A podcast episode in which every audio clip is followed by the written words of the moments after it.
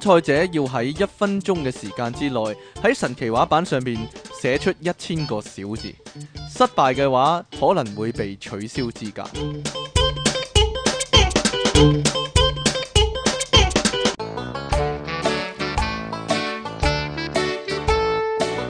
歡迎翻到嚟 popup.com 嘅電腦大爆炸，呢度繼續有呢、個。即期即即清奇利安神小姐同埋你哋嘅音樂情人出體傾啊！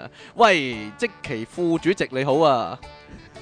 冇人回答你呢個問題 㗎，我依家榮升咗做呢個阿傾主席啊，係係啊，方出主體席傾主席咩係啊方主席、 出體傾主席同埋呢個即其副主席啊！我哋已經成立咗呢個電腦大爆炸社團啊！啊，係大啊，家有社冇興團嚟趣？ 㗎啦，大家有冇興趣加入我哋嘅社團啊？係啊，會有會員證 一張會，唔會有會員證一張咧？ 冇啊！我我點整啲會員證啊？ 又攞去過交嗰啲啊？ 係啊，啊！第一單新聞就同呢個社團有哇，關你咁喎、快 嘅，你有啲咩閒情逸致要講下？誒，你呢冇個 啊禮拜有啲咩有啲咩生活趣事發生過我我我啊？突然間睇到一樣嘢 啊，你突然間睇到咩啊？國萬字夾盒咧上面寫住俊男咯，冇嘢啦，邊度 啊？嗰 度咯，嗰度啊，係嗰度 啊嗰度啊！係大家睇睇個鏡頭， 寫住俊男啊！但係呢個即係阿 Eddie 嘅嘢啦。哎呀，唔好搞 啦，係好嘢，好嘢，好嘢！喂，各位唔使再擔心啦，佢冇再問我攞咧咩關於電腦資格嘅嘢啦，直接俾我做咗呢個電腦大爆炸呢個社團咧成立咗啦，咁我終於榮升咗做呢個主席啦，大係家咁替咁你我高會興啦，咁你會誒做啲咩？擺翻主席兩圍，擺翻兩圍慶祝下先係啦嘛，，唉係咪俾禮？金㗎？俾禮金梗係要啦， 要俾利是，千祈咧就唔好俾呢個冇冇考餡利利是，是如果啊！唔係會俾人打兩鑊，仲要打兩鑊，唔係打一鑊喎，打兩鑊喎。上次咪報道過呢一單呢，關於新年期間啊，有個男子呢向呢個侍應生派冇餡利是，跟住俾人打鑊金嘅新聞嘅，原來有後續喎、咁咧呢個冇餡利是男 咧，冇餡利是嘅主人翁啦，可以話咁樣又喺深水埗嘅通州街公園嗰度飲酒喎，咁樣咧就飲飲下酒就去圍攻圍攻添，圍圍攻觀圍觀四個男人賭錢啦，唔係五個男人 係四個四個男人啊喺度賭緊係錢啊，啦，唔成 file 噶，係咁樣咧加 就埋佢咪嚇然 file 咯，係喎。係咁咧赫然發現，即係其中一個賭緊嘅男子咧，就係、當日向佢拳打腳踢。拳打腳踢添啊！拳咁打係咩 事腳嘅踢嘅惡男喎，咁所以就報警拉人啦。咁但係當啲警察趕趕到去嘅時候咧，咁啲賭漢咧就已 經啲賭神係啊、啦賭俠啊、賭聖啊走晒係啦，啊，已經賭賭走晒啦。 賭走晒啦，咁樣咧，阿事主咧，其後咧係唔知點解報咗警咧，即係督咗人哋背脊咧，都繼續夠膽喺嗰嗰個公園嗰度飲酒喎。 就嗰個賭緊嘅惡男咧，係懷疑俾呢個冇餡利是男咧係召喚警察掃毒啊。鹽仔呢啲係啊，啊，咁然之後咧又翻去將佢圍毆啊。圍毆一番，圍毆哎圍呀毆一百片一百片啊！咁導致呢個事主喺兩週內係再度被打到遍入體醫鱗院傷㗎。 哎呀，真係慘啦！哎呀 所以呢個就係派冇餡利是嘅報應啦。但係係嘛呢個咧所謂誒姓曹嘅男子咧係有黑幫背景喎，但係咧佢就要攞綜援喎。咁你想點咧？冇啦，近來近來啲黑幫背景嗰啲真係真係慘啊，霉啊，真 係。 哎呀你小心俾人尋仇唔係幾好啊你！運啊嗱，出真嘢傾講嘅啫，唔關我嗱事呢啊。個新聞勁啊！裸男被反鎖客房外啊，尷尬下樓求助咧，就被要求出示證件喎。哦，呢個犀利，呢個完全就係 Mr. Mr. Bean 邊咧嘅個故仔啊翻版 嚟嘅喎。呢個咧入住飯店被反鎖喺門外，唔知有冇聽眾有試過啦？求助服點務啊？求助服務生就可以解決，有陣時唔記得帶鎖匙出咗嚟啊嘛，但係又冇着褲喎，但係冇着褲啊，罕見啲啦。但係呢位哦佢係人冇着兄啊，衫 褲添喎。全身赤裸裸咁樣咧，被關喺呢個走廊上面啊，咁就語爆啦嚇。國外咧有一名房客咧，將呢個餐盤啊好心咧就攞出唔嚟係唔係唔放係，。你你講清楚啲啊，係國國外外啊唔係國內，即係咁啊係外啊，國外咁國解。人嚟嘅，就將呢個餐盤咧放咗出嚟喺地氈上面啦，一翻轉頭咧，點知個房門咧自動嘣鎖埋咗喎。咁只見呢個咧裸男咧攞起地上嘅餐盤咧前遮後掩啊，掩住呢個重要部 位喎。搭電梯咧去到一樓櫃台咧，呢、個期間咧有其他房客見到佢啦，即係有其他房客見到佢啦，有有人喺 recep 嗰度啦做緊手續嗰啲啦，但我覺得佢咧就即刻扮鎮定啊，好似 Mr Bean 咁 樣，真係。亦都有媽媽咧將呢個小朋友嘅眼睛咧揞住啊，唔好睇啦，哎呀，但係衰佢嘢啊！個但係佢個小朋友係男仔嚟嘅哎喎。呀，點知咧呢、個櫃台人員咧見到佢冇着衫咧，竟然仲要佢出示身份證咧先肯幫佢開房門喎、 真係冇陰功啊。如果真係係嗰個男人身份整拿咁樣，咪俾佢 睇咯。哎呀，呢、個男人咧。剝光豬咁樣咧，走去走廊啦，然之後一路去到大廳啦，最後話俾個服務生聽咧，我俾人鎖咗，唔係佢唔係俾人啦，佢話咧，我俾個房門鎖住咗，我出唔入唔翻去個房入面啊，咁樣啦呢。個房門鎖住咗呢個女服務女服務員咧怕醜到咧唔敢直視佢啊，唔敢望佢啊，咁咧叫咗另一個男仔咧，男嘅服務員咧嚟到幫手喎，佢就個裸男就話咧，我需要一把鎖匙啊，有冇後備匙啊？咁樣服務生就話咧冇問題嘅，你嘅房號係幾多號啊？個裸男就話二零八號啊，咁啊服務生咧呢個時候就話啦，好，你有冇身份證啊？咁個裸男就話。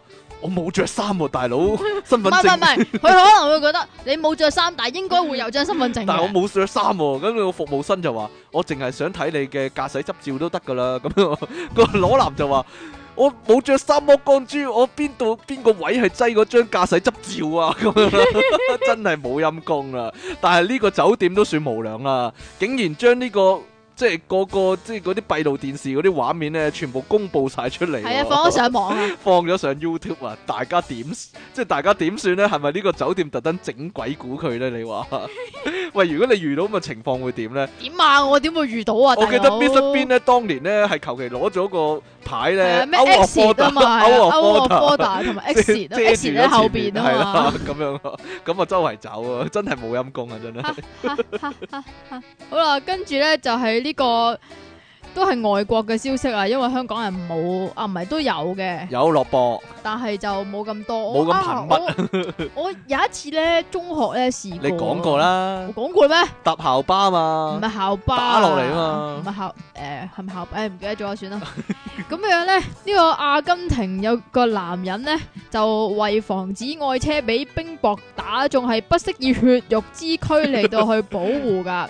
咁呢個阿根廷海岸城市馬德普拉塔，唔該英文啊啦，馬德普拉塔，哦馬德普拉塔馬咧德普拉塔，係馬。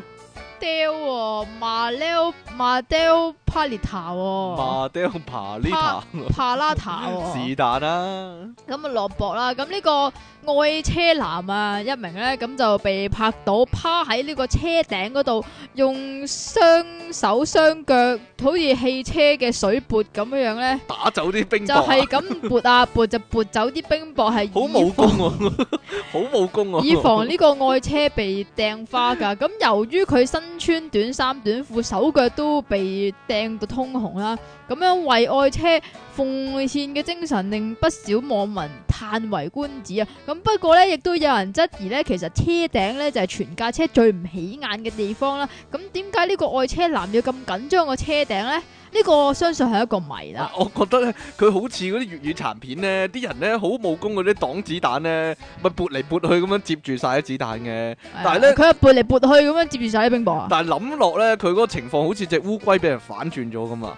啲手手腳腳喺度揈嚟揈去咁樣 啊，真係啊！ 定還是咧，好似咧，即係如果你去過啲落雪嘅地方咧，啊你咪會攤喺個雪上面玩雪天使嘅。哦，雪天使啊，唔係個個人都知喎，但係呢係個係哦，呢個同阿積淇有關㗎。河南咧你咋關我鬼事啊？河南一個男子咧脱鞋行竊啊，但係呢個腳臭咧就分醒被害人、喎，結果就被捕啊。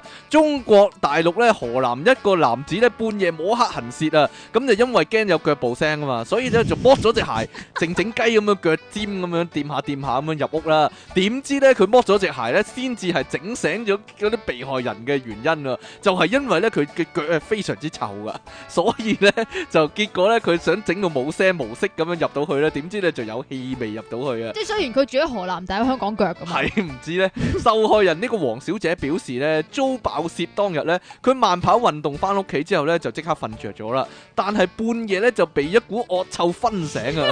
佢聽到輕微嘅聲響啦，所以咧就起身及下啦。咁結果發現咧屋企嘅電話線被扯斷喎，哇！啊好似嗰啲恐怖片咁啊，唔係佢佢爆泄啫，使鬼扯斷條就電費話事線佢報啫。警啊嘛。 佢而佢嘅手提電話咧，亦都唔見咗，而嗰個銀包入面嘅現金咧，亦都唔見晒喎。同時咧，房間入面咧就有好多咧被人喐過嘅痕跡啊。佢研究屋企嘅咧，就應該咧係俾人爆竊啦。佢仲於研究咗先佢咩啊？研判一番啊，覺得屋企俾人爆竊啦。由於咧屋企入面咧仲瀰漫住臭味喎， 應該係腳臭味啦。所以咧佢相信咧呢個賊咧一定仲未走遠啊。咦，仲臭喎，應該未走啊啦，咁樣啦，未走得好遠啦。於是乎咧就大嗌：喂，捉賊啦，有賊啦咁樣啦。咁咁啱咧呢個時候咧有一個警察咧就啱啱經過啊，聽到佢嗌咧捉賊啦，咁於是乎咧又見到一個男子咧匆忙咁走出嚟喎點解。會咁啱嘅咧？因為佢啱啱走咧，真係， 所以可能分分鐘咧就係因為個女事主起身咧，所以佢知道有人醒咗，所以先即刻走啊，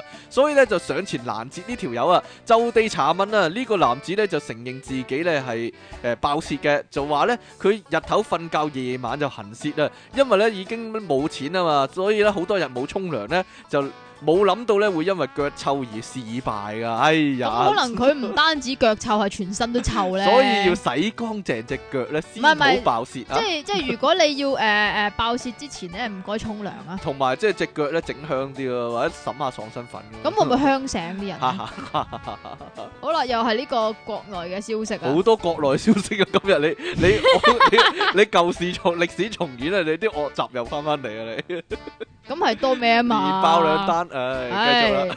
呢個發生喺北京嘅地鐵㗎。咁北京一名飽勁點啊？冇嘢，我驚我有我知啊懶音啊！北 京啊嘛，北京啊，勁北北北唉是但勁啦好。啦，嚟啦！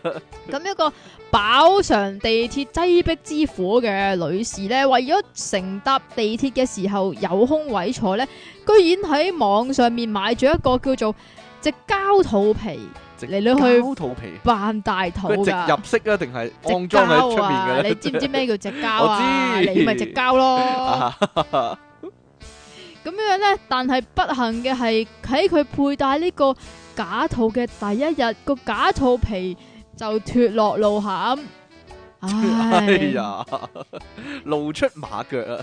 結乜果佢哦唔係露出肚皮，點解係露出隻慘啦馬腳出結嚟果啊？佢咧就成為嘲笑嘅對象，即係有啲叫做诶肥嗰啲女士咧，嚇咪會俾人誤誤會以為佢大肚係大肚就咁啊讓，座俾佢。 係啊。咁但係咧，我真係最奇怪嘅就係點解網上面會有直膠肚皮賣 嘅咧？呢唔知個 係一個謎嚟嘅。個呢個大陸咧，真係多假嘢啊嘛！除咗呢個假豉油啊、假髮菜之唔外係咧，啊，你買個假亦套都有嚟做假咩肚啊？皮 嚇。你買個假套嚟做咩同啊埋？有樣嘢令人懷疑咯，就係直交通常都係整假胸噶嘛，吓，即係估唔到可以整呢個假肚皮。係咪係咪有人會覺得诶诶，即系大肚腩係會比較 sexy 一啲唔咧？知咧， 呢、個呢、個犀利啊！八字作文啊，就喵足三十六次喎，連呢個改卷嘅 Miss 咧都要喊嘅啦，都要唉、改到喊啊！真係 強國又出現呢個鬼馬作文啊，就唔係即唔係即其作嘅，亦都唔係我作嘅。啊 湖南省咧超陽市咧一個小學生咧，上週一啊，即係呢個十八日啦，係幾時嘅十八日咧？會唔會二月十八日定係一月十八日咧？就寫咗一篇咧，只係一百字嘅作文啫。就用今天早上小喵在叫作為開頭啊，接住落嚟咧就連續寫咗三十六個喵啊，喵喵喵喵喵，最後咧就用到咗晚上我就和弟弟睡覺作為結束 好喎。嘢，好文，好文。計一計咧，淨係個喵字同埋呢個頓號咧，就佔咗六十九個格啦。 似乎咧係為咗將呢個一百字左右嘅格仔咧填滿晒喎，堪稱萬能寫作範本啊！令到佢嘅改卷老師咧都即係睇到 O 晒嘴啊！網名呢個虎月嘅楊老師咧，本周一啊就喺微博上面。發布咗影咗呢篇作文嘅照片啊，就話咧令人咧即係手腳無力嘅寒假作業啊，我差唔多行家，行我差家，啲喊啦，真係改到喊，改改補改到喊啊，真係！你冇睇過一篇英文作我文成篇咩？讀俾你聽啊，點啊到即係今天早上小貓在叫，喵喵喵喵喵喵喵喵喵喵，算吧啦喵 你，到了晚上我就和弟弟睡覺，就係咁樣啦。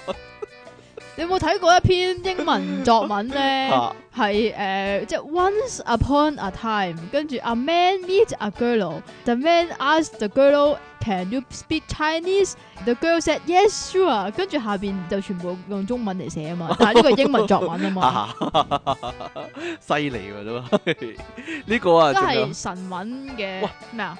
全部都係大陸新聞嘅，點解今次？咩啊？有香港哎呀，你㗎？真係唔關心本港嘅嘢嘅啫。咩啊？有香港 喎？唉，我哋我哋係咪即係要咩啫開呢個大陸嘅市場咧？我哋呢個節目唔知啊，打入大陸市場咧，係咪要？大陸地大物博啊咁嘛，啊係，遲早都要咩都㗎有㗎啦唉跟住咧，四川啊，四川熊貓新聞。系啊，四川有個男人啊，考咗公務員，咁啊原定日前呢就去驗身嘅，但係呢，佢個老婆呢，就唔知咩事喎。係啦，就喺大門外面呢，就捉住佢老公嘅腳啊，同埋褲頭咁 啊，即係扯係住佢腳喺度喊 係啦，扯啊。住佢腳，但係唔知有冇扯到佢褲頭裏边嘅嘢呢？吓、咁就唔死都唔俾嗰個老公呢，就入去驗身、喎。究考竟到公務員原本應該開心噶，點解佢老婆咪要就咁樣咧？係啊？究竟點解呢？即係仲引嚟大批民眾去到圍围 觀啊！觀。哎呀，咁丈夫亦都俾阿妻子係激到七竅生煙嘅，咁啊怒罵： 你死就死啦！係啊你死 啊死啊！我我我走啊！咁樣樣，咁點解嗰個婦人要咁樣樣咧？因為咧，當呢個丈夫考到公務員嘅時候咧，就感覺到極度不安啊！原因係因為佢同丈夫結婚多年，咁啊已經有育有一子，咁原本嘅生活都唔錯嘅，咁樣就驚佢考到公務員之後咧會分辨啊！究竟即係係咩佢就因果會關係就咧？會拋妻棄子啊，咁所以感到極度不安啊，所以咧就要阻止呢個丈夫去參加呢個體檢噶。究竟係咩邏輯咧？係咪因為大陸咧，即係太多貪官啦，又或者咧啲公務員嘅形象唔好咧？ 啊，所以咧佢老老婆會咁擔心佢老公咧，乜唔係做到？即係如果喺大陸做到呢啲係係一個咯，做到安娜幹嚟部嘅咩？應該係正嘅喎，應係啊，該即發係達啦係係一咁樣喎個係一個榮譽嚟可嘅能佢咩。驚咧，即係佢老公啊受賄，即係或者咧唔唔同渠道得到好多女人啊着數啊咁樣咧，就會變心啊。會唔會啊咁都。着數到佢嘅啫，係嘛？哎呀，好難講啊，真係。所以呢個唔知啦老婆可以話典範啊，寧願個老點公嚟點去咧個點啊，係安嘛？分守己。咦？呢個又係同阿積淇有關嘅喎。啊，三十公斤積淇王啊， 點啊？三十公斤積淇粉國王啊，而揾過啦！而拍賣做慈善、喎，一個猶如小童咁高嘅巨型野生即奇粉國王， 好煩啊你！琴日出現喺上水石湖琴日墟啊啊，，好似好耐之前新㗎喎街市一菜檔門口、喎，吸引唔少好奇街坊圍觀啊！呢、個香港香港新聞啊，但係咧呢樣嘢咧都係嚟自大陸嘅。咁點巨啊？型粉角咧嚟自潮州潮州山頭，咦？唔係沙田第一城咩？檔咩主 啊？喺內地親戚買手取得之後咧，認為呢個巨型即奇咧巨型粉好角咧。煩啊你！罕見同埋有價值唔係啊，喎，佢嗰個親戚咧打俾佢話有好嘢益你啊，有好嘢益你咁喎。 佢話咧呢個檔主咧魚太啊，蛇太定魚啊太咧？蛇啊，蛇太啊，就話咧從事瓜果蔬菜生意咧就三十幾年喎，從未見過咁大嘅粉角佢話啊！我都我都未見過咁大碌㗎，佢咁啊望住即奇講啊，我從未見過咁大嘅粉角啊！打開貨箱。好煩 啊！第一眼見到嘅時候咧，都啊 O 晒嘴啊，好愕然喎、阿蛇太喺上水石湖墟新街市一樓咧，經營一個菜檔多年啊，檔你口講嘅 咗啦，檔口嘅貨都係經由深圳一個親戚咧幫手買入㗎。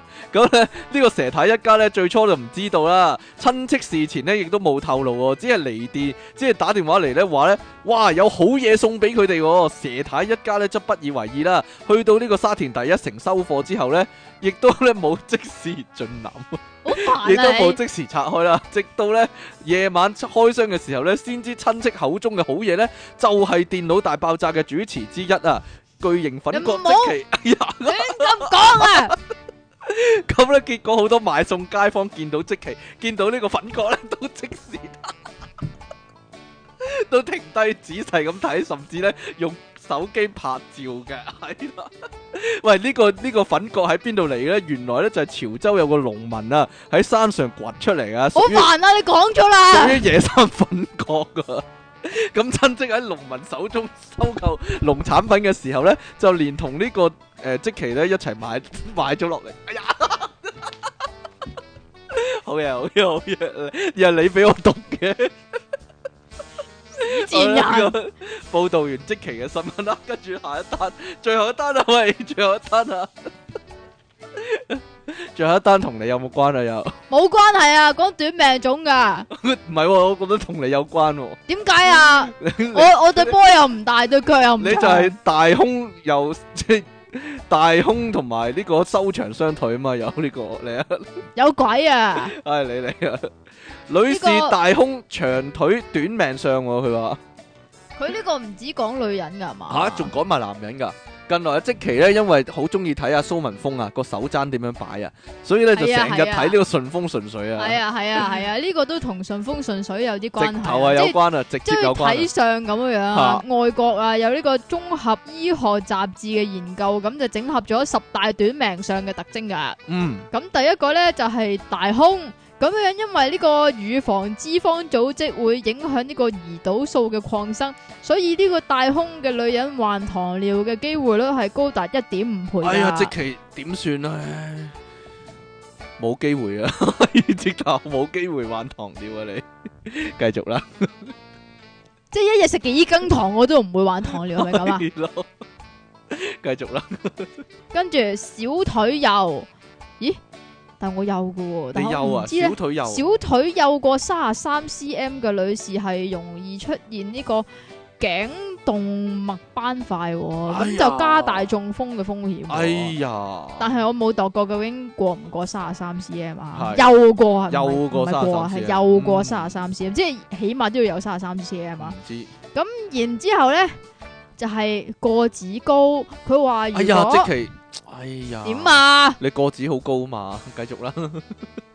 如果高過一點五七米嘅女士呢，咦，原來淨係講女人嘅啫喎。係啊，咁樣呢，係可能係缺乏咗一種長壽嘅基因嘅，即係越矮嘅女仔呢係越長壽噶。哎呀，我一五六定一五五咁點算啊？係咩？咁你肯定好長壽啦，你我咩你啊繼？續啦。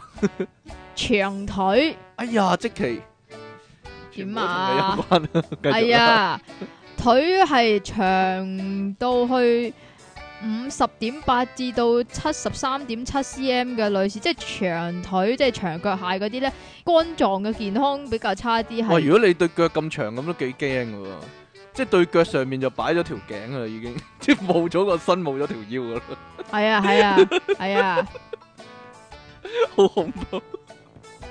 首先一二三四壓五，縮咗第五個。個頭同胸個食指腰就短壓縮咗， 咁樣咧，食指比無名指短嘅女人咧，雌激素係會比較低嘅，你唔使睇，你唔係女人 啊哎。呀，咁樣咧，關患我事啊膝㗎關節炎嘅機會亦都比較大嘅。咁第六個咧就係、粗腰啦。如果四十歲之後長出肚腩嘅話咧，七十歲後患腦退化症嘅機會率係會增加三點六倍㗎。第八個，唉唔記得咗啦，短臂、喎。短短臂啊，短手手臂啊，臂咁樣，如果女士們舒展，即係伸長你嘅攤開你嘅手臂啦，咁由左手嘅指尖連膊頭至到右手嘅指尖長度咧，係唔應該啊吓，唔應該短過一點五二米噶。咁如果唔係咧，患腦退化症嘅機會率係會增加五十個 percent 噶。我覺得唔需要驗證啦，即其依家都有少少腦退化真係。好， 仲有乜嘢你啊，你射份奶 station 啊 你。啊？咁仲要睇下個耳珠啦，如果耳珠有皺紋嘅話咧，容易患心臟病同埋呢個咩啊動脈血管硬化、喎。咁跟住咧啊第九個啦，就呢係個係咪同男性都有關噶？唔知咧可能都有係嘅喎。咯，咁第我九 O 個型咧，血噶，我係咁點啊？你想？冇嘢啦，你講啦。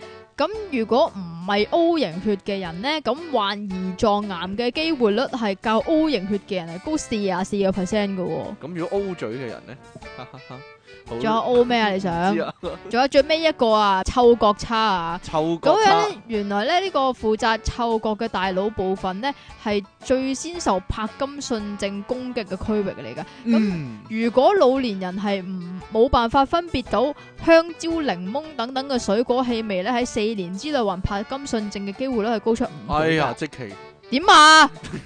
你嗅覺都幾差噶喎，但係點解啊你？成日話自己啲屁唔臭咯，哈哈哈哈哈哈！但我成日聞到你啲屁好臭喎，同埋你一食橙嗰一日我即刻知喎。哈哈哈哈哈哈，你講完未啊，蘇師傅？ 完啦，完啦，唔該晒你喎。好啦，我哋第八十八集啊，應該係電腦大爆應炸。該啊，應該係咯。嘅題目呢就係、呢，今日呢又回復翻一啲比較散亂嘅題目啦，真係唔知一陣會講咗啲乜啊！真係係啊，係啊，係啊就。係白日夢啊，白日夢，唉，系啦，啊有冇懶音咧？究竟有有冇呢？係有冇啊？誒唔我知咧，我發白日夢自己係係冇懶懶音 啊嘛，係冇可能嘅事嚟 À. 噶嘛。嘛。喂，你有啲咩睇法啊？對於白日夢，我哋分開幾個層面嚟講啦嘛。啊，你首先你要講啲咩咧？事業嘅白日夢咯，哇，係你咁快，你咁快講啲白日夢嘅種類啊？白日夢嘅種類，唔不係如喎我你想哋我哋講啲乜啊講下呢幾時會發白日夢？幾時會發白日夢啊？幾時最啱發白日你夢？全日咯，你有乜？點有啊？乜分辨嘅啫？有乜有乜分有乜有乜 分啫？有乜啊？你全日都適合發白日夢噶啦嘛？你都傻嘅。啊，就係做通常做緊啲唔即係唔需要用腦嘅工作嘅時候，會發緊白日夢咯。又唔係啊啦，通常係就係上緊堂啊嚇嗰啲時候就會發白日夢㗎嘛。係咪啊？但係你依家唔使上堂嘛？咁你想點啊？咁你會唔會發白日夢咧？你而家發白日夢嘅搭車啊？搭車嘅時候啊，搭地鐵嘅時候啊點，搭地鐵咧？搭巴士地鐵唔會嘅搭巴士都可以嘅，但係巴搭巴士我真係瞓咗嘛，哦咁我唔係發嘅，白日夢啊出埋睇添 咯吧。嘛。咁但係咧，喺呢個上堂嘅時候發白日夢咧，就好多時候會舐嘢㗎，同埋會俾人識穿咯。即係你喺度發緊白日夢，老師會拍下係無個黑啦板啊，會無啦啦嗌你個名啦，係啦，出體傾，發白日夢咁樣啊。誒翻翻走廊罰企咁樣咯。其實我細個唔係好知咩叫發白日夢嘅點 解咧？喎，唔 唔知，我唔知係咩意思啊。係啊，因為我唔發啦，可能係。係啊係啊係啊！你個人就真係唔係幾發嘅， 啊，但係發白日夢都算係一樣嘢嚟嘅喎，咁梗係一樣嘢啦，唔係乜嘢嘢啊？都算你想點啊？都算係意識焦點轉換嚟嘅喎。係咩？唉唔好由零開始啦。係啊！呢呢呢，唉，你真係〜嗱，你中唔唔中意係啊，？你你中唔發中白意日夢發嗰白日陣時，夢梗啊？係中意啦。發白日夢嗰陣時咧，會容易揦嘢啊。即係咧，例如咧，誒、誒、叫錯 Miss 做媽咪咧，就係、發白日夢之後嘅後遺症嚟 㗎 啊即係你發發下白日夢啊嘛，咁突然間嗯老師講咗一句好好 shocking 嘅説話，即係聽日考試咁樣樣嘅吓，唔好啦媽咪咁樣樣㗎又嘛或者行行下路，突然間撞到師奶，係咪發白日夢嘅原因咧？可能係睇緊扭蛋嘅 啫，唔關我事啊，但係呢個係？咩？係咯，哎呀， 撞親咁樣啦。 哈哈哈啲聽眾會知道係真人真事嚟嘅。如點果你啊，如果你呢個時候唔講嘢嘅 話，賤人！喂，我哋講下啲發白日夢嘅情況好唔好啊？我想分門別類咁講啊，啊會你比較好啲啊啊。 如點果唔分係太㗎亂？我啊想問點分事㗎？業嘅白日夢啊，你有即啲係咩事關於即係事業嘅白日夢事咧？業線咁樣樣啊！係我我知我冇嘅，你會唔會發白日夢自己好有身材噶？好冇好身材，喎，細個唔嗰會時咯咧，絕對唔會唔想有咯，好唔靚好該。有身材啊！喂，其實真係唔知有身材係愛嚟做乜嘅有咯，身材你做乜？着泳衣靚啲咯，我都唔好簡單游嘅水諗嘅，法好簡單諗法。嗱，事業嘅白日夢最常見啦，男仔嚟講，唔知點解有人打本俾你做生意啊？吓係啊，咁腳踏實地好腳嘅，踏實地唔係喎，就係唔腳踏實地喎，就係譬如咧有啲你。無啦啦有人俾錢你，梗係唔使做啦，仲做梗係唔係有啲有好有雄心噶，有啲僆仔就諗咧自己去某間公司度做啊，啊唔知點解個老闆娘睇中咗佢啊，啊老闆娘，老闆娘睇中咗佢啊，咁啊有啲錢咁樣又，咁啊就唔知點解好中意佢，又俾錢佢做生意咁樣，打本俾你做生意啊，啊即係當佢半邊仔咁樣當佢啊半邊唔係半邊仔啦，梗係咁半啊，條仔嗰個咯，人就諗，唉，即係好唔好接受呢啲咁嘅援助咧？好唔好接受呢啲錢咧？哦，即係咁啊樣人生交叉點啊！人生交叉點 啊！究竟呢個問題就係究竟我遇到一個師奶，佢俾錢我做生意，嚇但係佢又中意我喎，有啲條 件嘅，咁我接唔接受佢好咧？我接唔接受好好咧？定還是係咁咧？即係佢又中意我，即係身體健康咁樣啦。身體健康 啫咩？身體健康強壯，佢中意我就呢啲唔唔係擺真心落去嘅咁樣 啦。女仔都有噶，個老細好中意佢啊，即係咧會唔會包佢咧？即係包起佢咧？咁佢點樣算咧？個個女仔會唔會諗咧？即係咩啊？包花子 啊？唉，唔該，外賣拎走包起佢啊，同以我後啊嘛點咧？以後係咪仲可以同啲同事一齊食 lunch 咧？點啊？即即定還是要同個老細食 lunch 咧？以後唔可以做同事同事食 lunch 咧，或者放工留低，會唔會喺辦公室度搞埋啲不軌嘅行為咧？例如咧，唔知咧，要匿喺 boss 台底咧？呃啊做啲咩唔知㗎？咧，講下啫。係 係咩？ 你有冇咁幻想過咧？即係第時會唔會俾點會個咁啊 boss 睇中？點會咁幻想啊因過咧？為好多嗰啲誒處境喜劇啊，嗰哦啲電視劇都係咁樣啊嘛。俾 Leon 睇中得唔得同㗎？個係啦，呢、個就 係其中一個啦。 但係呢個同事業冇關啦，講下啲事業先啦。不過我諗最咩啊？Leon 唔同事業有關嘅咩？呢個同拍拖有關啊嘛。喂，邊度有關係啊？我想簽佢簽我入 A Music 啫嘛，得佢唔得簽你啊？入 A Music 啊？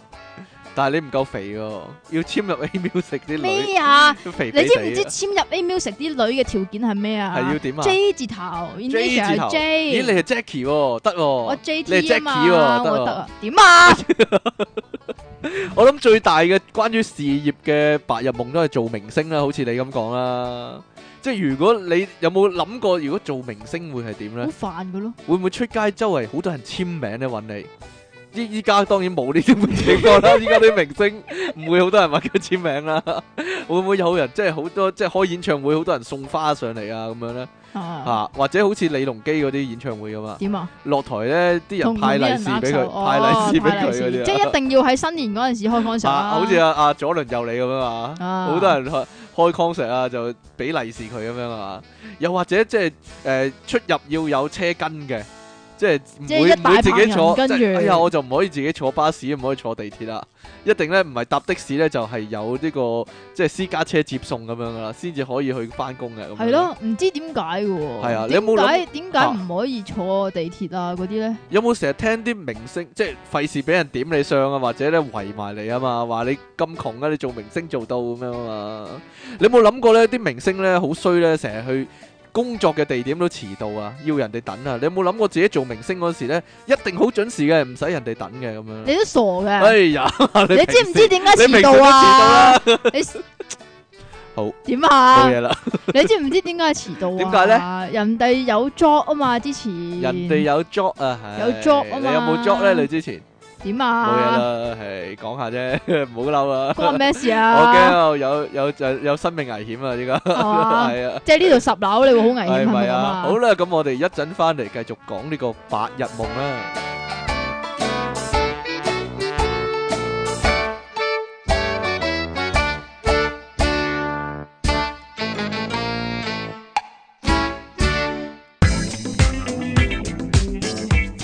參賽者要喺一分鐘之內響鼻哥裏邊撩一百粒保鮮紙出嚟，失敗嘅話可能會被淘汰。可以塞到一百粒保鮮紙喺個鼻哥度先講啦。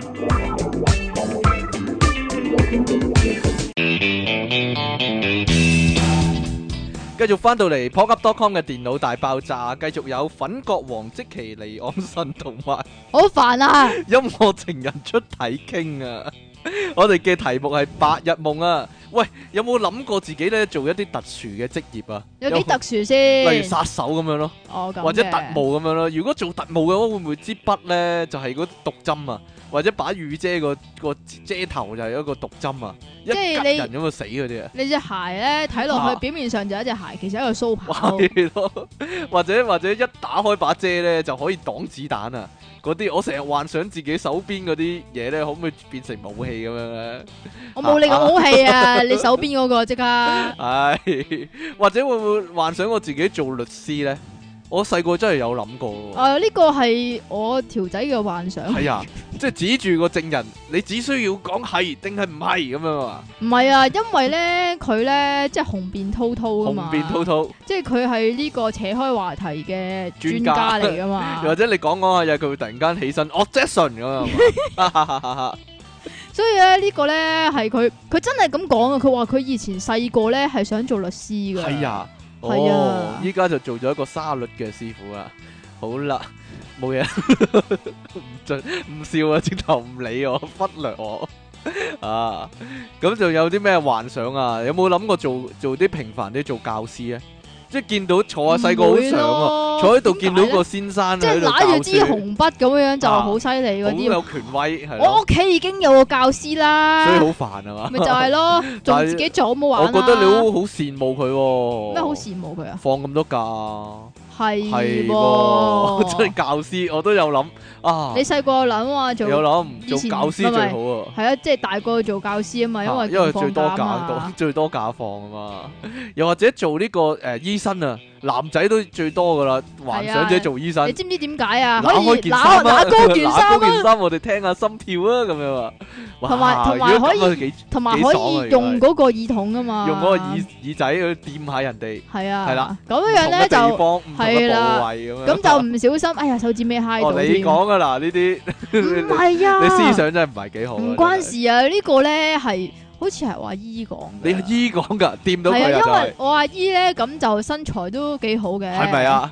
因為佢肥啊嘛，哦，但係佢近排減咗肥啊。咁跟住咧，佢咧就誒話誒，個醫即係生掂到佢，唔係啊？嗰陣時唔知應該係嗰個鼻有問題咁樣樣啦。嚇咁樣因為我咧就係又係嗰啲誒呼吸道啊，又係耳鼻喉科成日都有問題，咁啊成日睇開一個醫生。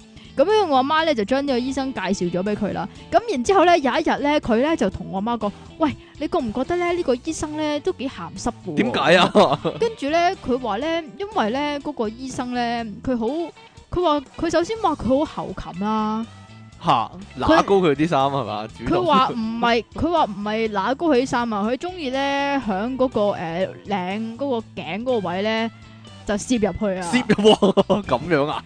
咁攝完入去之後咧，咁就咁其實都係要聽嘅，但係咧唔知點解咧，我依家去睇醫生咧，通常都會隔住件衫嚟聽，吓吓吓！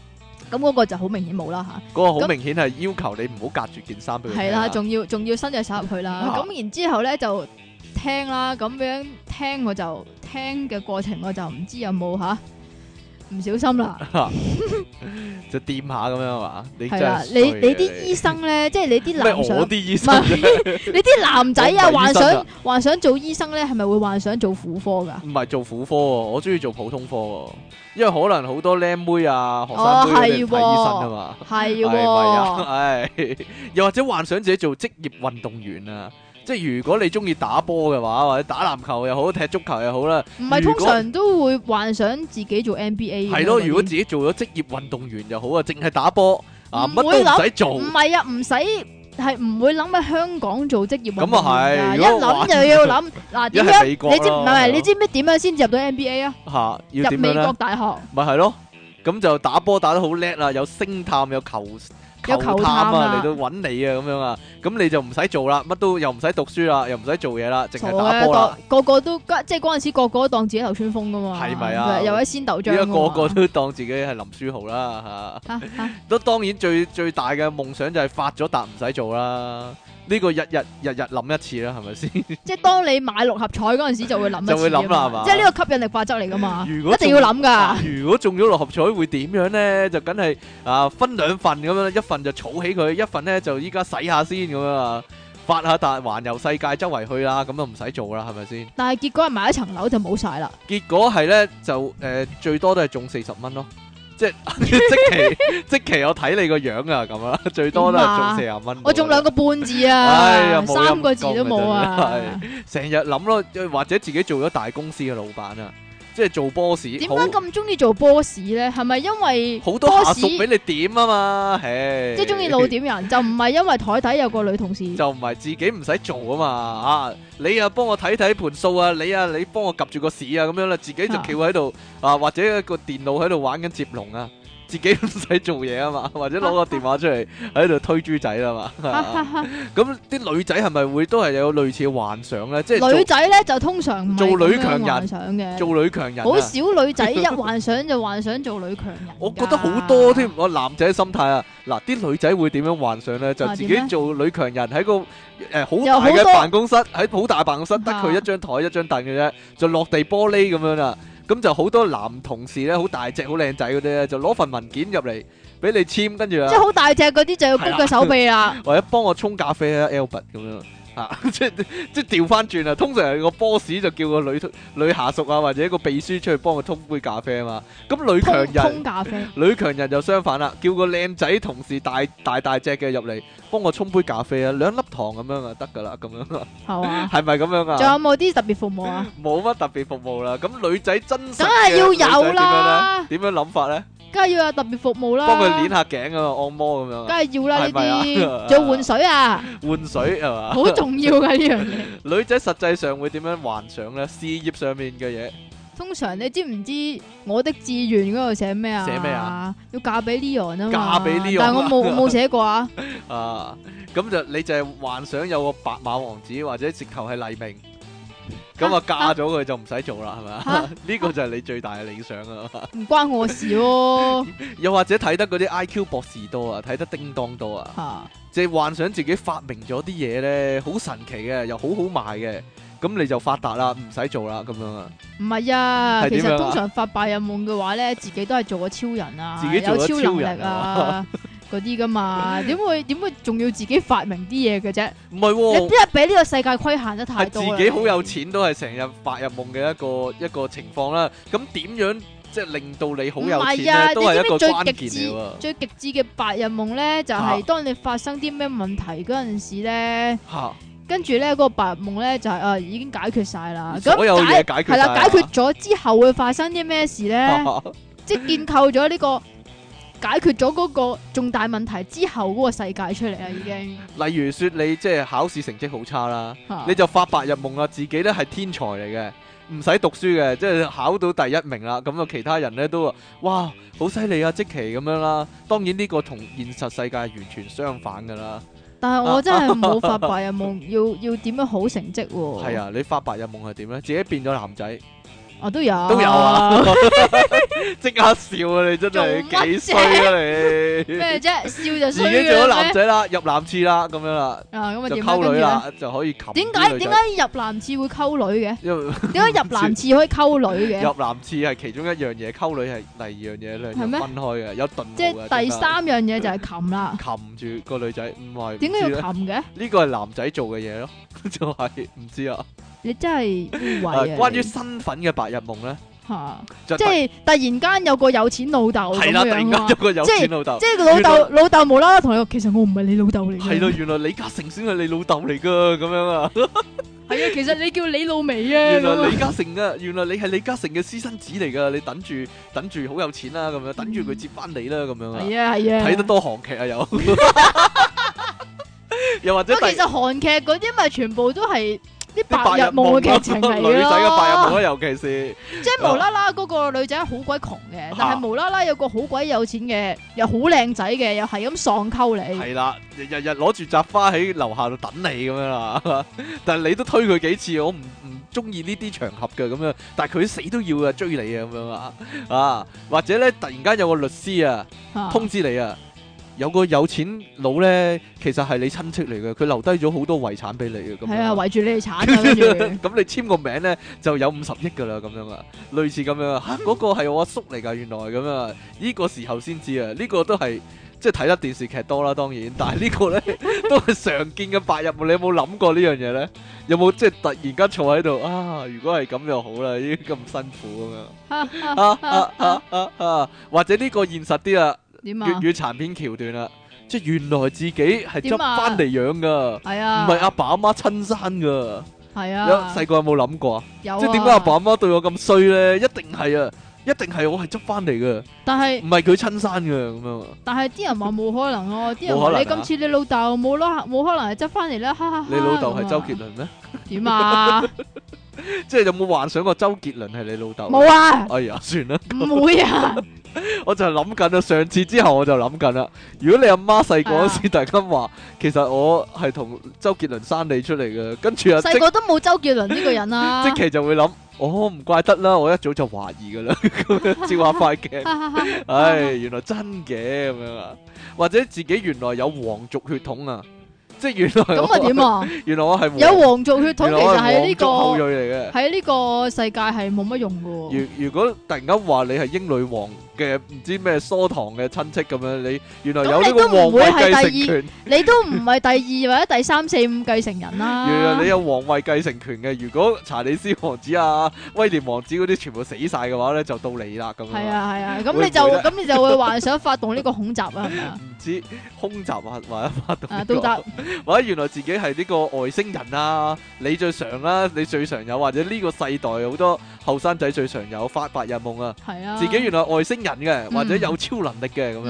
嗯嗯，突然間都會對眼望下啲廁紙啊，即係會唔會飄起咧？我望住啲廁紙嘅時候，唔係啊！我以前細 個咧，做超能力 實驗我細個咧試過咁樣樣啊係。點樣咧？咁我咧我就搭校車嗰陣時咧，嚇就因為群咗啲損友咧，其實都係得一個損友嘅啫。嚇即係嗰陣時嚟講係啊損友，其實而家都仲係好 friend 就嘅。擺個一毫子喺地下啦，望住個一毫子，唔係啊睇下會唔會喐到佢咁唔樣。係啊，咁然之後咧，有啲人咧就針對我同埋嗰個同學咁樣樣就話話你哋兩個係一 pair 唉，咁呢啲經常性發生噶啦。嚇咁然之後咧就唔中意我啊，咁然之後咧我咧就兇佢哋，我話你你唔好搞我啊，我有超能力㗎。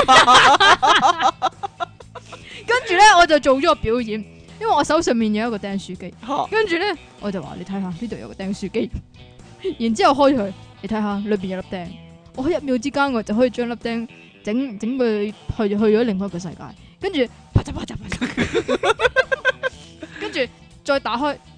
冇咗啦。真係冇咗，其實自己都驚一 驚。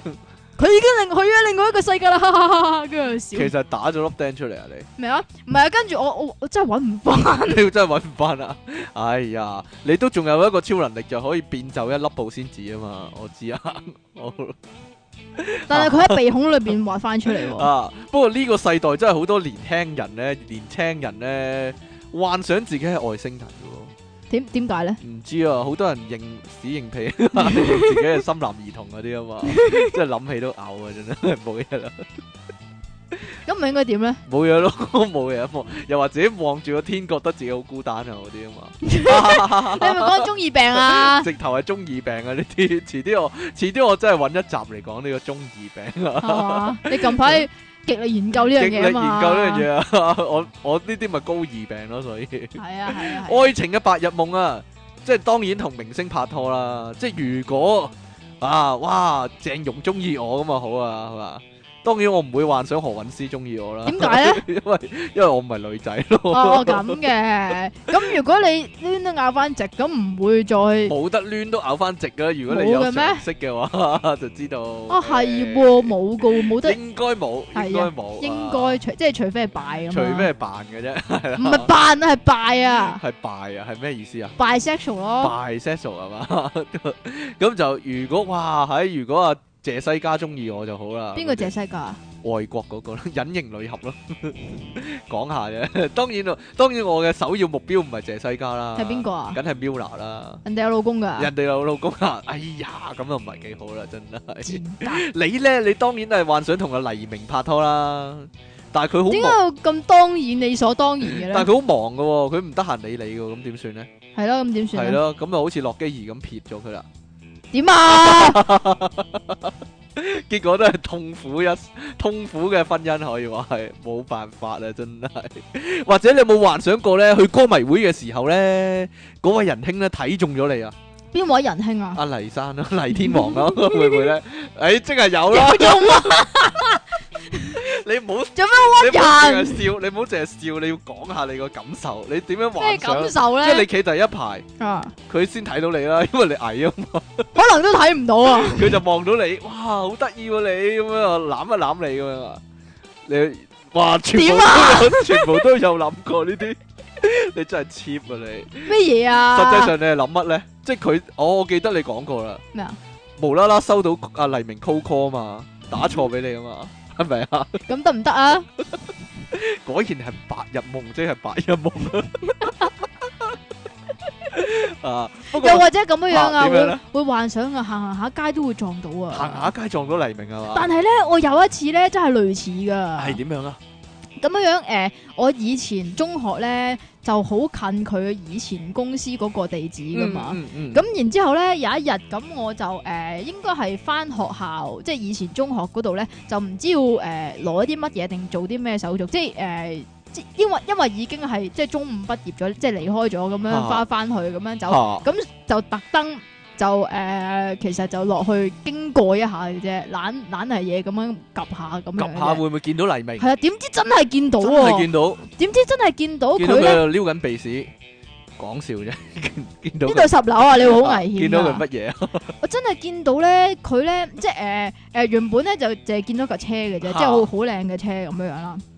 咁然之後咧就見到，咦個車牌好熟口面喎、咁然之後再望下裏邊，咦呢、個咪佢助手，再望下後邊，咦嗰、個 咪黎天王咁樣啊？咁。其實咧，我我嗰下咧係唔知點算嘅，因為全車人都望住我 咯。係啊，因為我係因為好好近噶嘛，咁全車人都望住我，咁我唯有扮我路過嘅咋，我路過嘅咋，我唔係特登揾搞你，錯啊我唔係特登揾你嘅大佬，你唔好以為我特登揾你你嘅應咁啊該咯。好似普通妹妹仔咁樣，哎呀，黎明啊，呢行我啊，唔幫我會簽名啦，啦咁樣嘛。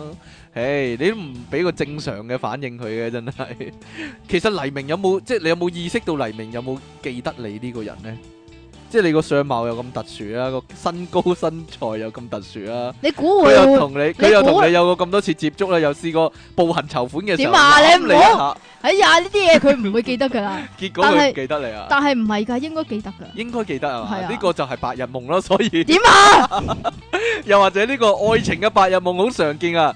突然間又有錢仔追你啊，有冇諗過啊？冇喎。冇諗過啊！或哦咁者如果男好有錢，但係佢好樣衰，咁點算好啊？有錢但係好樣衰啊，但係揸個開篷車咁樣咯，揸咁啊架點啊？揸架 GTR 佬嚟，喂車你咁樣一齊去咁即係樣。我雖然中意 GTR 佬啫，但係係咪我啊唔中意揸緊 GTR 嗰個，咁點算啊咧？哎呀，又或者咧，即係男仔就實係相反啦，即係咧有個千金小姐中唔意係咗你千金咁小姐樣啊通常都好麻煩嘅好咩？麻煩，唔知咧，又或者好順從你咯，唔知點解。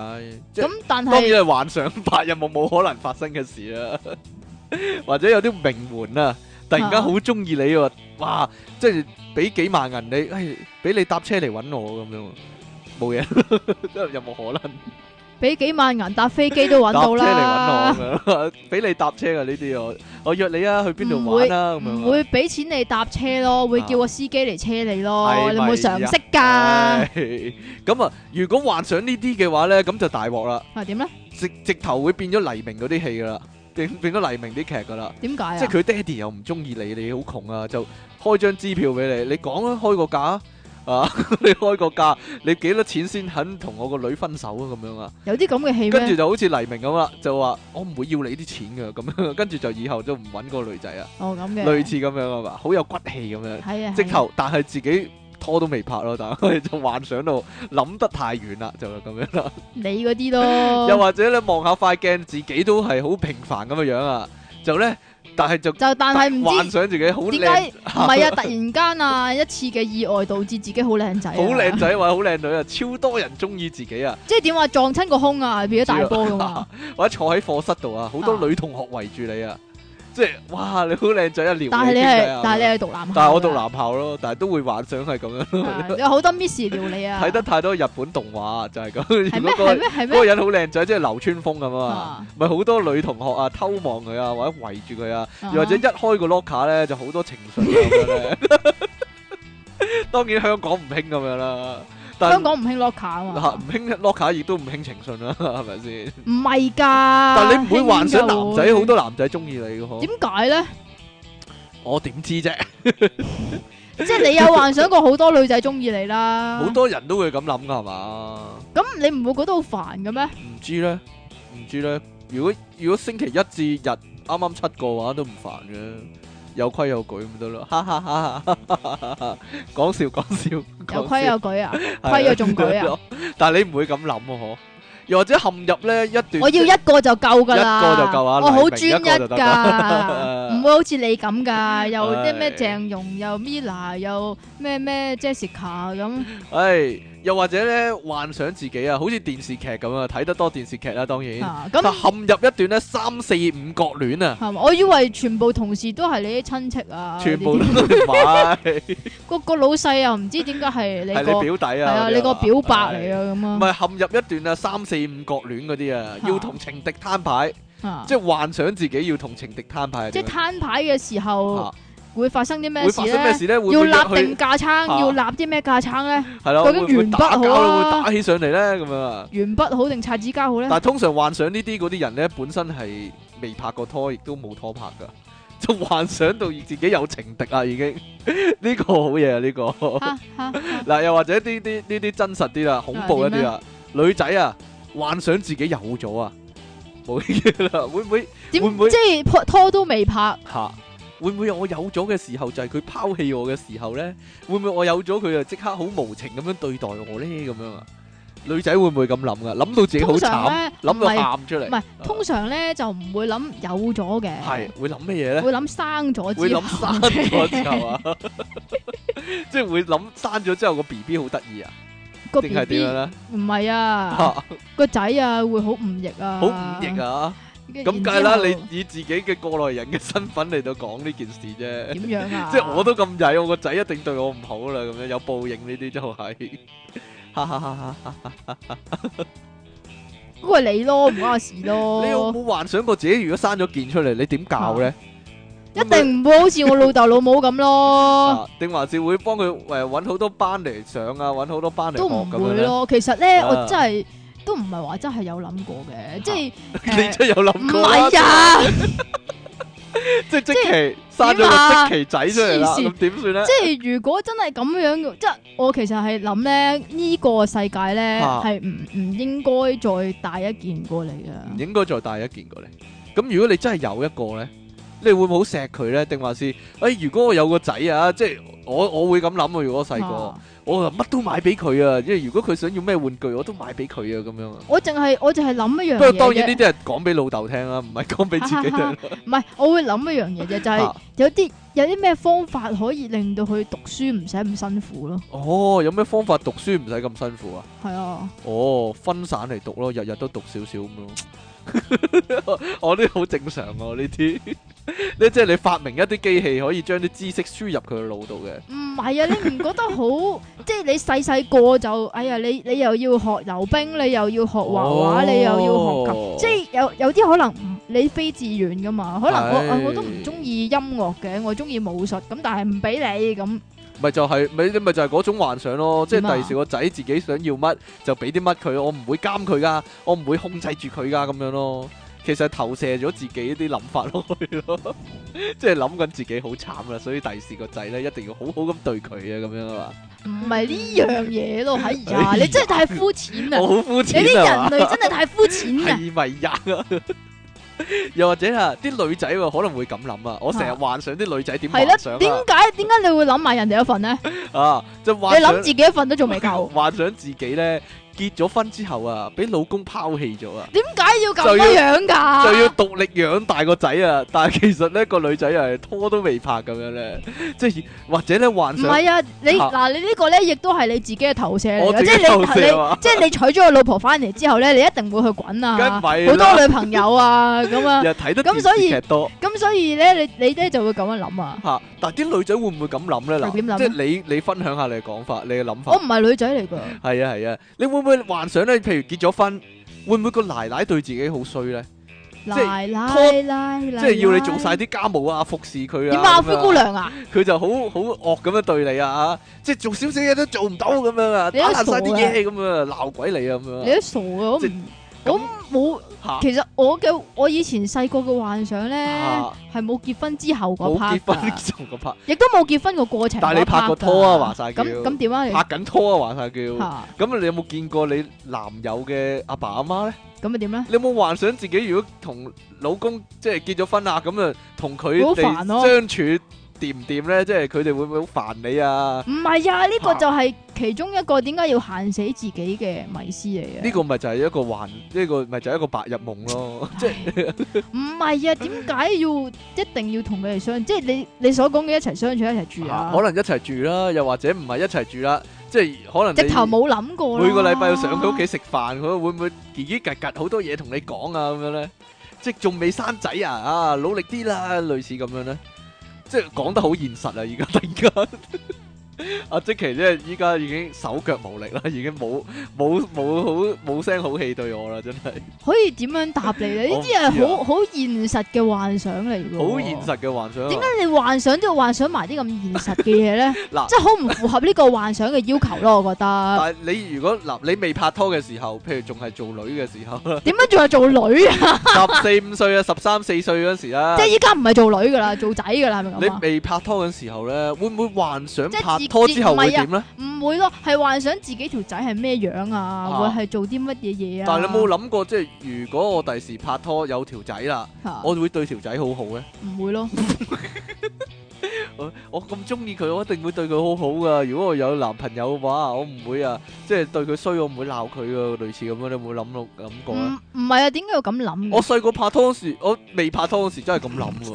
即係如果我有女朋友嘅話，我但一係定點知你就對啲女朋友好衰啊我啦一，定會對佢好 好。唔係，我真係個梗係對佢好好啦。唉肯定係好一衰定啊！會對佢好好啊，即係咧千依百順啊咁樣啊。咁你係咪對你啲女千依百順咧？係啊。係鬼啊！但係結果都係俾女飛啊，真係冇陰功啊。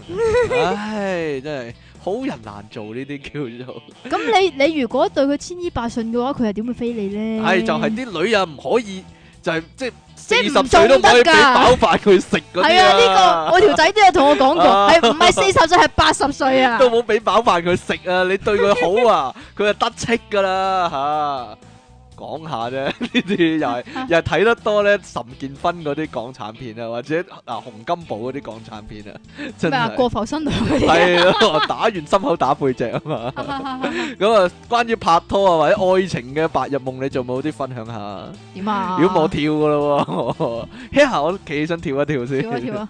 關於生死嘅白日夢咧，哦，你有冇幻想過咧？即係自己點死？例如說唔，係，首先 嚇首先諗，如果自己唔係喺呢度出世會點先？自己唔係喺呢度出世，喺美國出世啊，或者係啊，又或者根本上就或者你喺大陸度出世，會又或者唔會唔周街係屙尿咧？哈哈哈！ 你講嘅咋？或即者係根本上唔係呢個身 份啊，就會諗自己喺啲有錢嘅家庭嗰度出世又咯，係呢 啲又翻翻去第一個啦，擔住金鎖匙出世咁樣啊。又係又係李嘉誠個仔啊我嗰啲啊，但係會唔會幻想自己好慘咧？唔係啊，又唔係因為講完，嚇！又或點樣 者呢幻想啊，如果係伊人生咗個仔啊，我就係佢個仔你真係啊，佢個仔啊！黐線嘅你都 好變態啊！呢、個諗法。點解啊？但係你本來中意 Leon 啊嘛，你點會幻想住係 Leon 個仔咧？你真係唔得嘅咩？唔係幾好啦。點解唔係幾好 嘅？唔知咧？即係唔係咁咪孝順爸爸咯諗自己應該同佢男女關係咁樣。你諗得太多呢啲男女關係係真係啫奇，怪啊！真係。唉，係你諗得太多呢 啲男女嘅關係啫。或者好常見啊，即咁係唔係一定關係，唔係一定係男女噶嘛？係咩唔知咧你。傻噶？或者嗰啲人諗歪咗啊，定還是即係好無聊嘅時候會諗下自己點死啊？嗯即係會唔會係即係絕症死咧？定還是係跳樓死咧？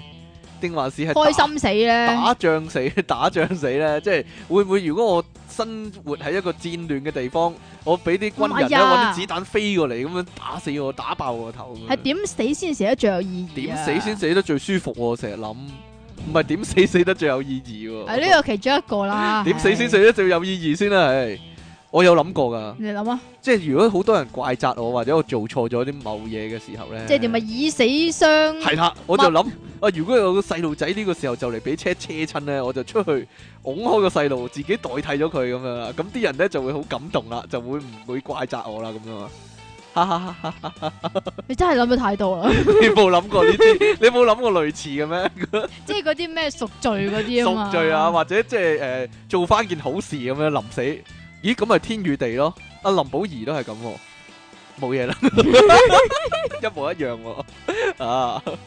又或者即係幻想自己啊，你你要認為點樣死先最有意義啊？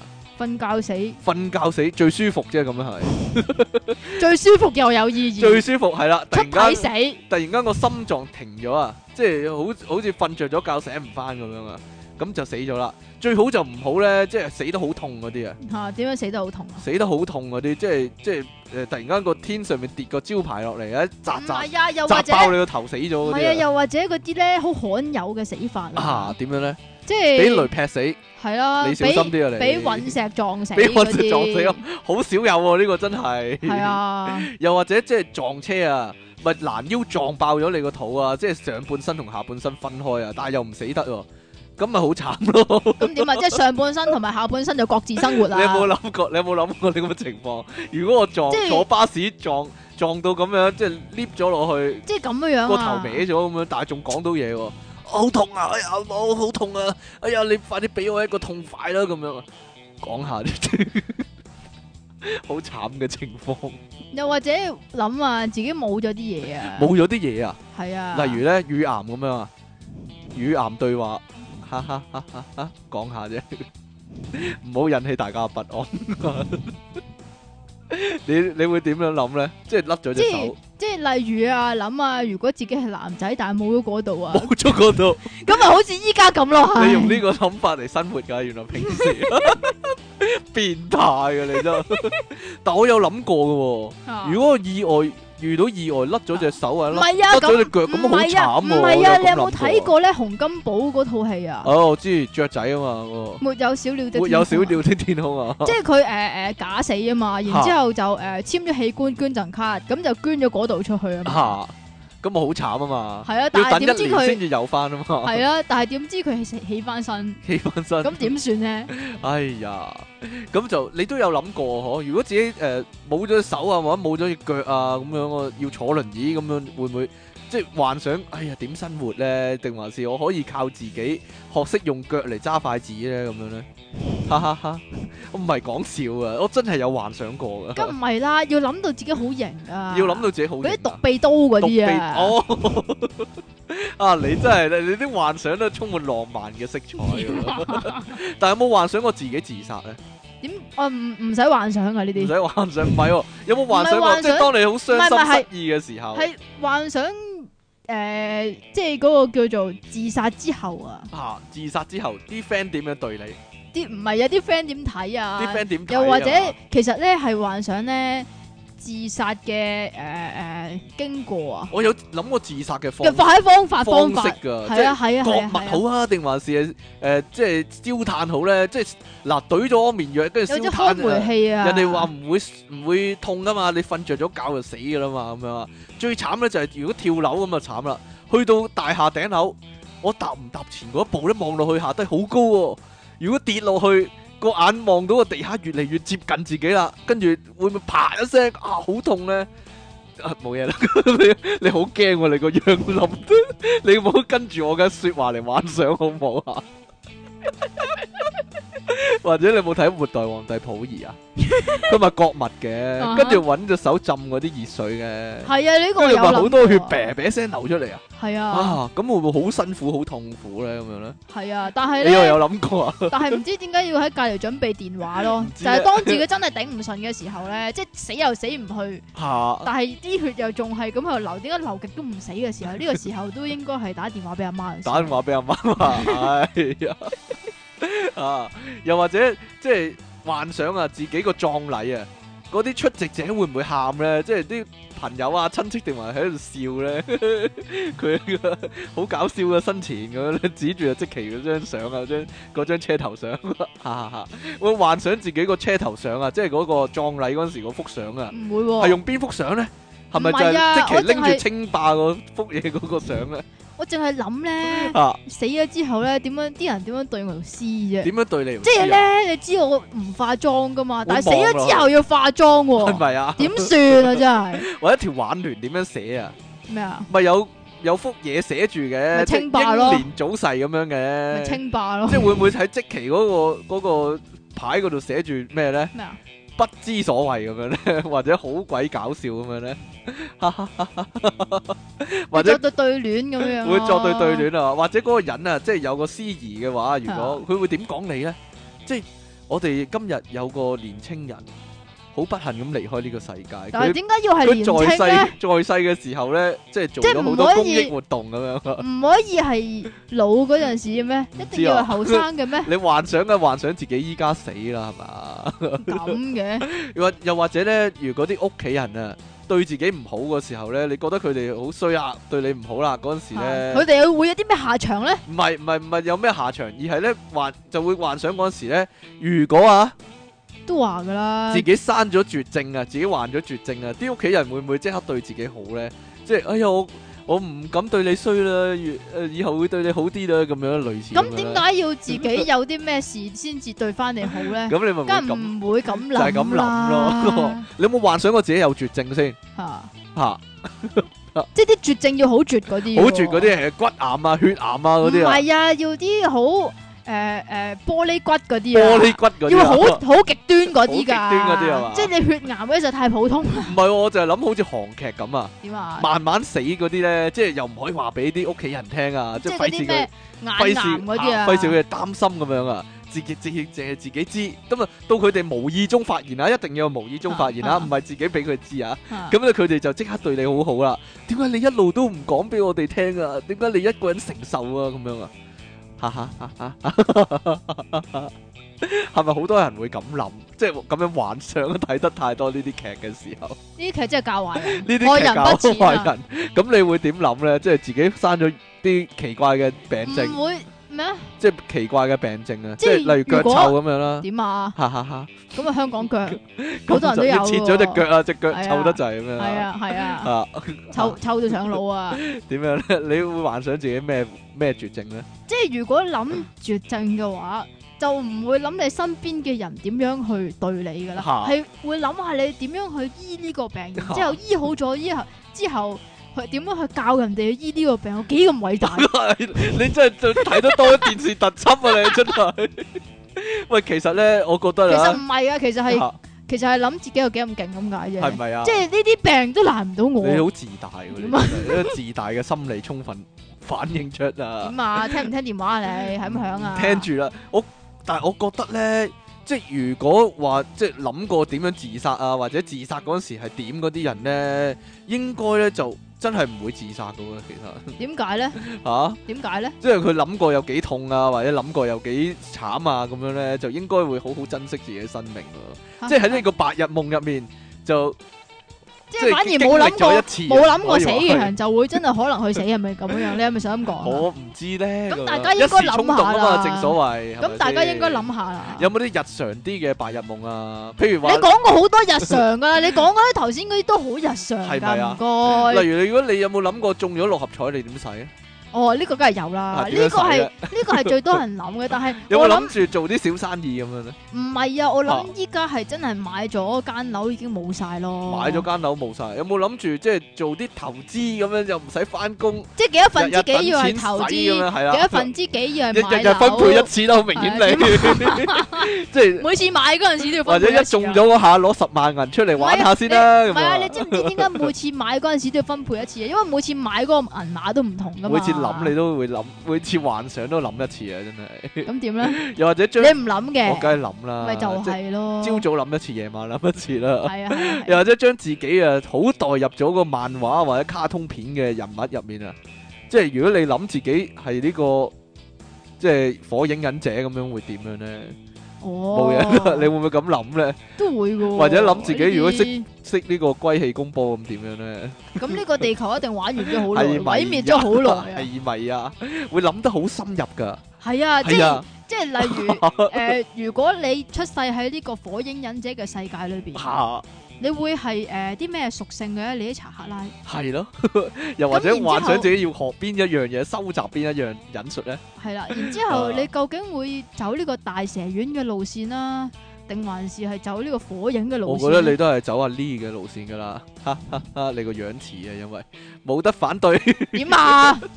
不過我覺得細路仔咧，或者小時候啊，或者青春期嘅少年咧，其實唔係啊，呢、個誒誒誒誒幻想啊咧，即係關於呢個動畫啊，又或者係卡通啊呢啲幻想咧，喺細個嗰陣時係充分發揮出嚟㗎。係啊，因為細個嗰陣時咧，你哋係會玩 role play 㗎吓嘛。咁但係啊係，即係但係我我係邊個，你係邊個咁樣但係啊唔？知點解我係永遠都係做粉紅戰士㗎嘛？喂，反而我唔係咁諗係啊點喎咧，啊我係另一種喎，我係點咧係幻想如果我有個叮當就好啦。 即係咦如果佢，即係如果我遇到咩問題，佢就拎個拎個法寶出嚟，就幫我解決咗佢啊。例如我唔夠零用錢，佢就整啲俾我咁樣，俾我我攤下唔中意咁樣靠人咯，我中意靠自己咯，即係自己就係最勁嗰個咯哎 哦，，比你比較大自大一啲，好明顯 點係。啊？一個最細粒嘅人啊，就有最自大 嘅最自大嘅思想咁樣啊。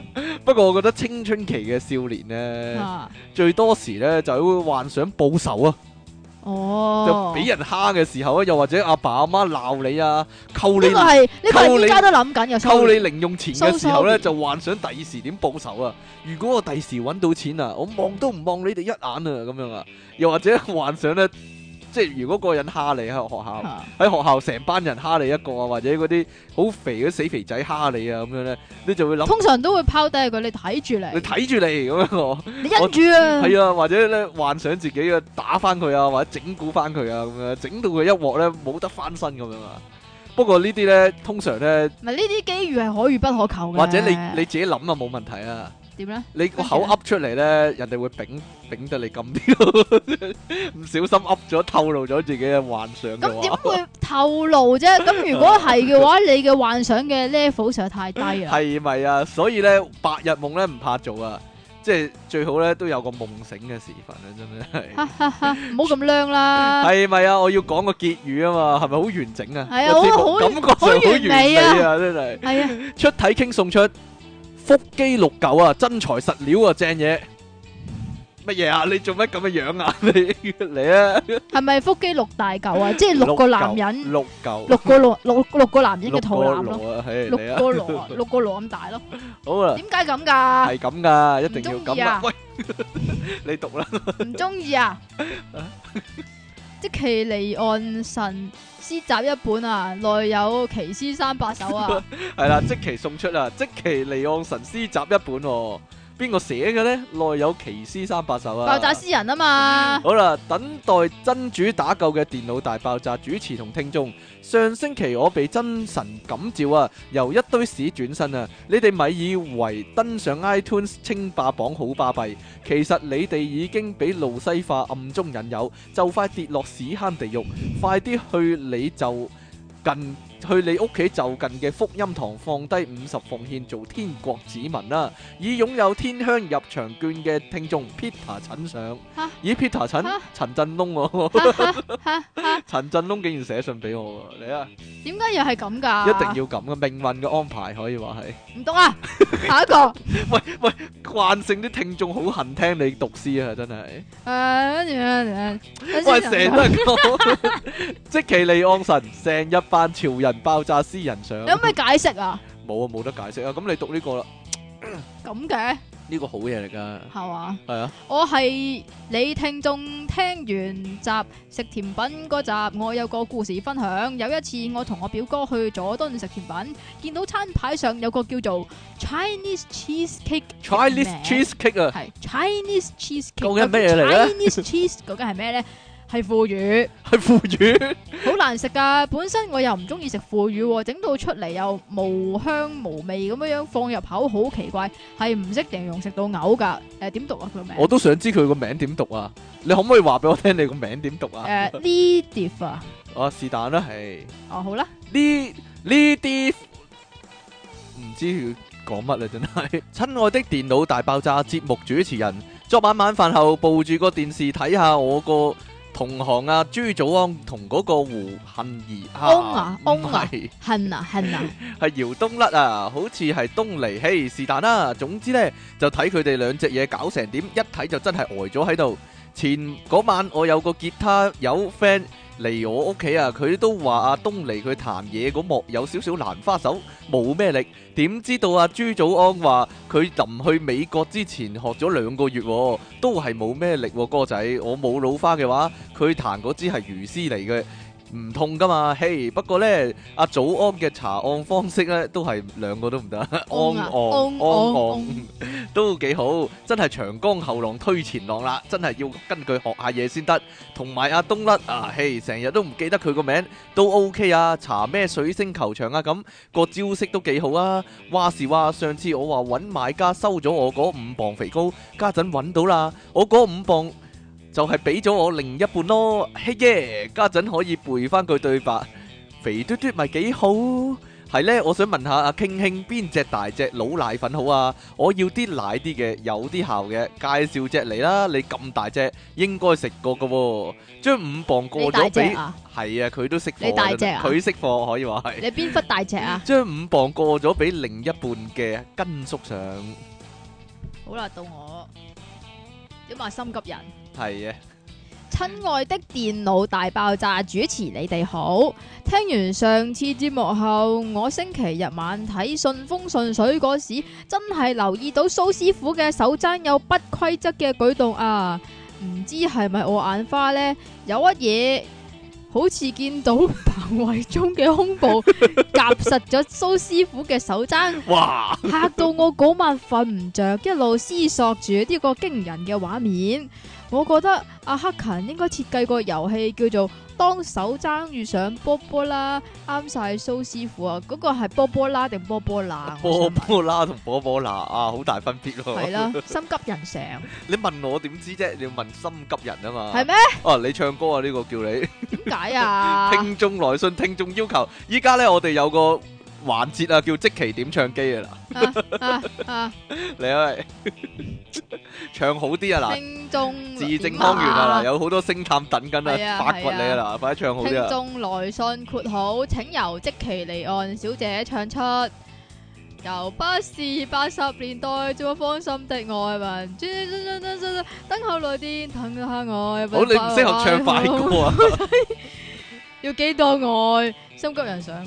你唔適合唱快歌，第時呢，係啊，我情啲唱歌，片公我司情唔俾歌你。王子嗰啲啊嘛，得唔唉得啊即其離岸研究生，嘻嘻哈哈，好長啊媽媽叉，兩住主持食渣渣。係咪係咪咒語嚟唔㗎？知 啊，喺度朕首先要作出個聲明，就係朕如果話係真人真事，咁嗰件就真係發生過。係嘛換言之，班死僆仔不停追逐咗一邊嗌有冇搞錯，同埋冇腦變冇腦，真係真人真事嚟冇腦噶。變冇腦，你咪上解釋次啊下。嘛，即係誒佢偷聽到人哋話你冇腦到喎，但係佢話你冇帶腦啊咁樣啊嘛，好搞笑喎咁樣啊嘛。嘛。佢話有冇搞笑啊？正題話說，朕當年喺機場出境大堂見到有一對夫婦喺度同工作人員發生口角，以下係對白內容，女嘅內容全部俾即其用阿嬸聲演繹，唉。咪呢度咯。系啊！ 哎呀，你哋快啲帮我揾翻个 gap 啦，对我好重要噶嘛！ 工作人員聽到咁都唔知俾咩反應好。呢、個時候丈夫走開咗，個女嘅就繼續啦。哎呀，你哋快啲揾下啦，佢粉红色噶。工作人員即場擘大咗、碌大咗隻眼，朕覺得佢哋心諗：你仲有粉紅色呃鬼咩？女嘅呢就喊晒瞓喺地度，哎呀，死啦，唔知会唔会俾人见到啊？乱咁塞啲硬物入去个 gap 嗰度噶嘛，整烂咗块膜啊，又出晒啲流晒啲血出嚟啊，又出哎唔系唔系，又出晒水又流血噶嘛。工作人員就話啦：小姐你起翻身先，同埋你唔可以咁大聲講呢啲嘢㗎，我哋都聽到㗎啦，唔好騷擾到其他人啊嘛。個女嘅呢就繼續講啦。咩啊？依家我上機之前啊，珍而重之咁樣樣，攞條筋包得好好地噶嘛。依家唔見咗個 gap 啊！你叫我點冷靜啊？就係咁拉鋸咗幾小時，個女嘅係咁話佢個 gap 點點點，又話佢好中意個粉紅 gap，又話冇咗個 gap 唔得，又話驚俾人強行塞硬物入去個 gap 嗰度。卒之佢老公翻嚟，仲拖住一個粉紅色嘅行李，對個女嘅講：喂，你個 gap 揾翻啦！班工作人員即刻相顧一笑，個女嘅好開心咁走過去就話啦：哎呀，夾夾啊！我揾咗你好耐啦，然後佢開箧睇下，朕見到裡面有一塊面膜，有雪糕同埋快啫咩？唔知咧， 一塊面膜啊！ 有面膜，有雪糕同埋一個小朋友。個女人就話啦，哎呀，好彩啲膜冇破到，啲雪糕又未溶，阿女又冇受傷咋。如果唔係啊，我 support 你哋啊！然後一家三口加埋個 gap，唔係係個箧先啱，一齊揚長而去。完喺度，朕又要幫 friend 問個問題 to 即期啊！啊，利昂嘅研究者你好，我想問點解要匆匆忙忙係的？李昂啊，李昂嘅研究者你好，我想問點解要匆匆忙忙，要茫茫匆匆的愛才現代呢？佢個袋係 手袋個袋延啊！咗個袋出嚟啊。浪漫熱情任性的愛就不能現代嗎？請解咩答。啊浪漫熱情任性係咩噶 嘛？偏偏浪漫熱情任性啊嘛， gap gap 人上，以鹹濕為榮嘅朕上，你真係唔該晒解答啊？點解咩啊茫茫匆匆的愛才現代呢？因為要 sayonara，所以咪現代咯。哦因為浪漫熱情任性個袋就收翻埋啦，就唔係喺現代北京嗰度 嘅，係咪咁所以咪唔現出嚟咯。喂，好啦，咁我哋今次嘅節目時間就去到呢度，我哋又畫個句號先，等陣啊，攞支筆出嚟， 喂、畫咗個句號啦好。靚啊，唔該，咁我哋下次節目時間再見啦喎，拜拜，哦拜拜。